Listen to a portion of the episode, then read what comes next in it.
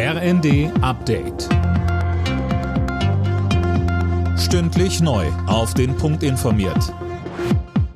Ich bin Gisa Weber. Guten Abend. Die Gasexpertenkommission schlägt neben der Gaspreisbremse auch einen Kündigungsschutz für Mieter vor, die ihre Energierechnungen nicht bezahlen können. Im Abschlussbericht wird außerdem ein Härtefallfonds für arme Haushalte ins Spiel gebracht. Mehr von Christiane Hampe. Sie sollen unabhängig davon unterstützt werden, ob sie nur mit Gas, Öl oder sonstigen Energieträgern heizen. Die Experten sprechen sich außerdem für einen Hilfsfonds für Krankenhäuser und Pflegeheime aus, die ja ebenfalls unter den hohen Energiepreisen leiden, aber nicht so einfach ihre Preise anpassen können. Schon übermorgen will die Regierung den ersten Teil des Unterstützungspaketes auf den Weg bringen. Dabei geht es erstmal um die Soforthilfe im Dezember. Union und Ampelregierung streiten sich weiter über das geplante Bürgergeld. CDU und CSU wollen den Hartz-IV-Nachfolger im Bundesrat blockieren.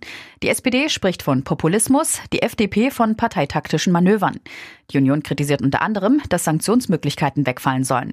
CSU-Chef Söder sagte im ZDF dass die Motivationsleistung für diejenigen, die gesundheitlich in der Lage sind, die körperlich in der Lage sind, arbeiten zu können, weitgehend reduziert wird. Ist doch völlig absurd, dass in einem Land, wo uns Arbeitskräfte fehlen, nicht einmal die Möglichkeit bestehen könnte, dann jemand zu motivieren, eine Arbeit anzunehmen. Mit dem Start in den neuen Monat gibt es ab morgen wieder einige Änderungen. Beispielsweise gilt eine neue Regelung, was die Grundversorgung mit Strom und Gas angeht. Philipp Rösler. Genau, wer einen neuen Vertrag beim Grundversorger, etwa den Stadtwerken, abschließt, der bekommt für Strom und Gas den gleichen Preis wie Bestandskunden und der ist in vielen Fällen niedriger. Teurer wird's dagegen für alle Tierhalter beim Tierarzt.